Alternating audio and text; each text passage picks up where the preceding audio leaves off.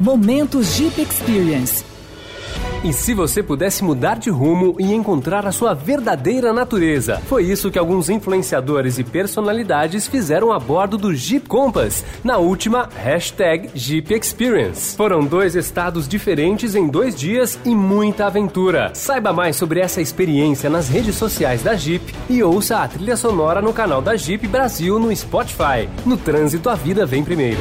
Olá, seja muito bem-vindo ao podcast sobre a quarta edição da Jeep Experience. Eu sou a Mafelo Visoto e tive o prazer de participar desta super aventura pela Rádio Eldorado, que começou no Rio Grande do Sul e foi até Florianópolis. Cheguei na quarta-feira, dia 25 de julho, em Porto Alegre e peguei um transfer até Gramado. Lá me uni a um grupo formado por 46 pessoas. Ficamos instalados no Hotel Lagueto estilo Borges, bem no centro. Deu até tempo de dar uma voltinha rápida antes do jantar. Passei pela lindíssima Igreja Matriz São Pedro Apóstolo, pela Fonte do Amor Eterno com cadeados dos enamorados, tomei um chocolate quente delicioso no Lugano e depois fomos todos comer no Le Chalet de la Fondue. Mas a expedição mesmo começou no dia seguinte, fugindo completamente do roteiro turístico tradicional. Começamos com uma palestra sobre design thinking com o empreendedor Fábio Seixas. A proposta era pensarmos sobre o nosso projeto de vida, se o que acreditamos está em conformidade com o que fazemos, enfim. E nada melhor do que refletirmos sobre isso em meio à natureza. Você sabia que apenas 12% das estradas do Brasil são asfaltadas?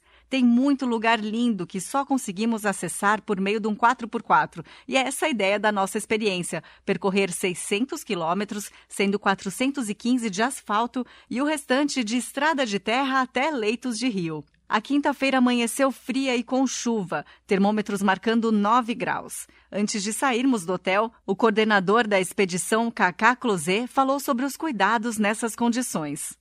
O frio não é tanto um problema, o maior problema é a questão da chuva, né? A chuva deixa a estrada molhada, como a gente vai estar andando numa estrada de terra, o piso fica liso, escorregadio. Então, nessas condições, a gente tem que, em primeira uh, situação, é manter uma distância do carro à frente, né? A gente está num, numa expedição com alguns carros em comboios, então a gente tem que manter uma distância de um carro do outro, porque o tempo de espaço de frenagem, se a gente precisar por alguma emergência, como a gente está no ambiente rural, pode ter um animal cruzando a pista, então um carro breca repentinamente, você tem que ter espaço para frear os outros carros. Lembrando que com o piso mais liso você pode escorregar. Então esse é o principal atributo. O resto é a gente tentar manter o carro climatizado para a gente ficar quentinho dentro e o vidro não embaçar. É a gente ter é, tá com o vidro sempre limpo, ou seja, usar e abusar do limpador e do, do esguichador de água, né? É, para a gente manter a visibilidade e manter os faróis acesos para aumentar a visibilidade também do comboio e também de quem está nessas condições. Mas basicamente é isso.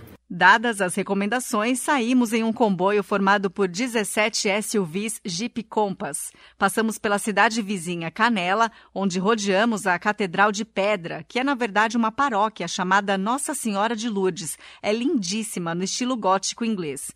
O tempo não seguiu a previsão, a chuva parou e abriu o sol para a alegria de todos.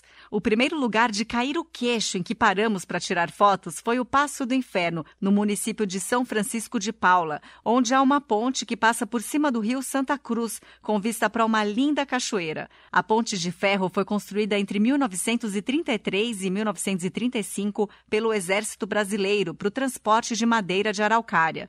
O lugar tem esse nome porque, antigamente, caravanas de viajantes atravessavam o rio na raça, o que era muito difícil, e muitas pessoas chegaram a morrer nesse trajeto.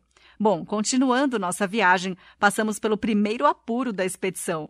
Apesar do sol, como choveu muito nos dias anteriores, a pista estava bem molhada, ou seja, muita lama. Aí um dos carros atolou. No meu caso, o carro só derrapou, deu uma desbicadinha, mas deu tudo certo. Isso porque segui as dicas do Ricardo Dilser, o assessor técnico da Jeep. Aqui ele amplia as recomendações para quem não tem o modo 4x4.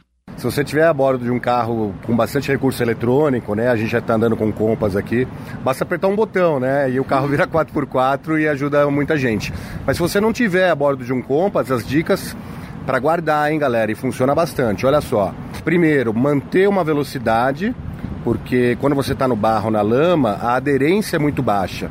Se você parar no meio desse lamaçal, vai ser difícil você sair.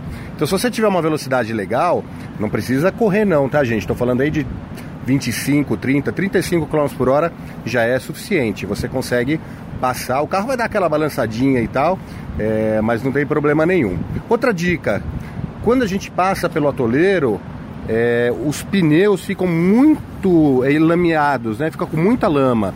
Então é legal a gente dar uma aceleradinha para que a roda gire e a roda girando, ela automaticamente se limpa, né? Aquele barro que está entre os sulcos do pneu, eles saem e aí o pneu ganha um pouco mais de aderência. Então assim, a gente ganhar velocidade e se toda vez que a gente puder assim, dar uma aceleradinha para dar uma limpada no pneu. Mas vou te contar que passar por um perrengue desses faz parte da experiência, é muito legal.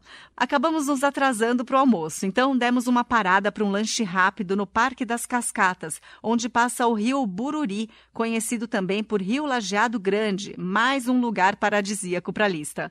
O almoço mesmo foi na Estância da Felicidade, com chefes extremamente simpáticos que fazem uma comida típica sulista. Lá tem uma criação de ovelhas e eu me encantei com dois filhotinhos de cinco dias de vida um pretinho e um branquinho, a coisa mais fofa.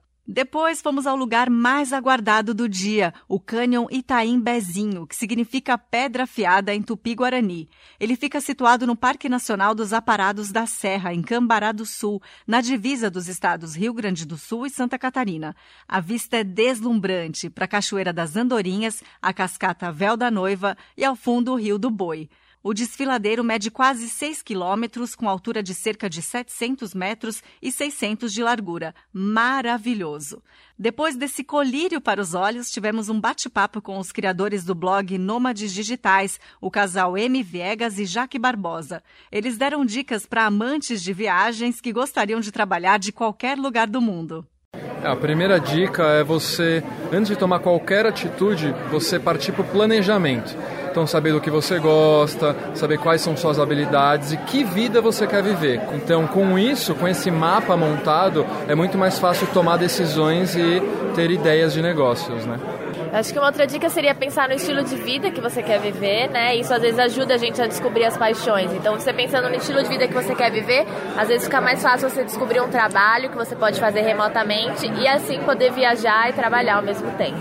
Depois que você criou qual é o trabalho que vai permitir você viver o estilo de vida que você sonha, você tem que fazer uma, uma mega pesquisa. Saber quem faz isso, quem faz bem, se já tem gente fazendo a sua ideia, etc. Né? Para você sempre se destacar, né? Porque se você se destacar, os resultados acontecem mais rápido. Uma outra dica também é se você quiser viajar, pesquisar países ou cidades que sejam mais baratas. Isso ajuda bastante no custo de vida, né, e no custo de, do trabalho mesmo. Então você pode ganhar, por exemplo, em real e morar num país onde tem uma moeda mais barata. Isso para quem gosta de viajar é uma ótima dica. Ou ainda ganhar em dólar, é. né? Melhor ainda. Exato, viver em reais e remunerar em rúpias. Aí você transcendeu. Outra dica é nessa configuração de vida que você tem hoje, só tem uma vida. O que, que você vai fazer com essa vida? Você quer realmente passar 40, 50 anos trabalhando numa baia, dentro de um escritório fechado, numa cidade onde você nem gosta tanto e pegando dois, três horas de trânsito por dia? Eu e a Jaque a gente não quis. Não sei você. Ficamos instalados no Cambará Eco Hotel, rodeado por um lago de 21 metros quadrados. Ele foi concebido para ser sustentável, inclusive receberam o prêmio Brastoa de Sustentabilidade. No jantar, tivemos a oportunidade de ver o chefe Marcos Barbier, sua esposa e filho, fazendo um belíssimo pocket show de voz, piano e harpa. Ele falou sobre como se sente ao levar emoção às pessoas, não só pelo paladar, como também pela arte. Eu sei o quanto que isso é especial no mundo que, que falta esse tipo de coisa, a coisa da relação, da, da brincadeira, do, da coisa especial, a, e a música, a culinária são trazem isso, trazem essas lembranças, trazem essas coisas de conforto, né? As pessoas vêm para cá, elas vêm carregar as baterias. E, o que a, e a gente aqui se propõe a dar um plus, inclusive, para essa bateria, para levar para dividir com os queridos que ficam lá nos lugares onde cada um das pessoas que vêm para aqui para acamparar é, é, moram, né? As pessoas vêm para cá e têm uma experiência muito especial. E isso nos deixa, como família, muito, muito feliz mesmo poder fazer isso, proporcionar isso para as pessoas que vêm a Cambará do Sul, a terra dos Quênios. E assim terminou o primeiro dia da Jeep Experience edição Serras do Sul. As fotos estão no Facebook e no Instagram da Rádio Eldorado. Dá uma olhada. Eu sou a Mafelo Visoto e no próximo podcast vou te contar como foi a expedição até o nosso destino final, Florianópolis, Santa Catarina. Até mais! Momento Jeep Experience.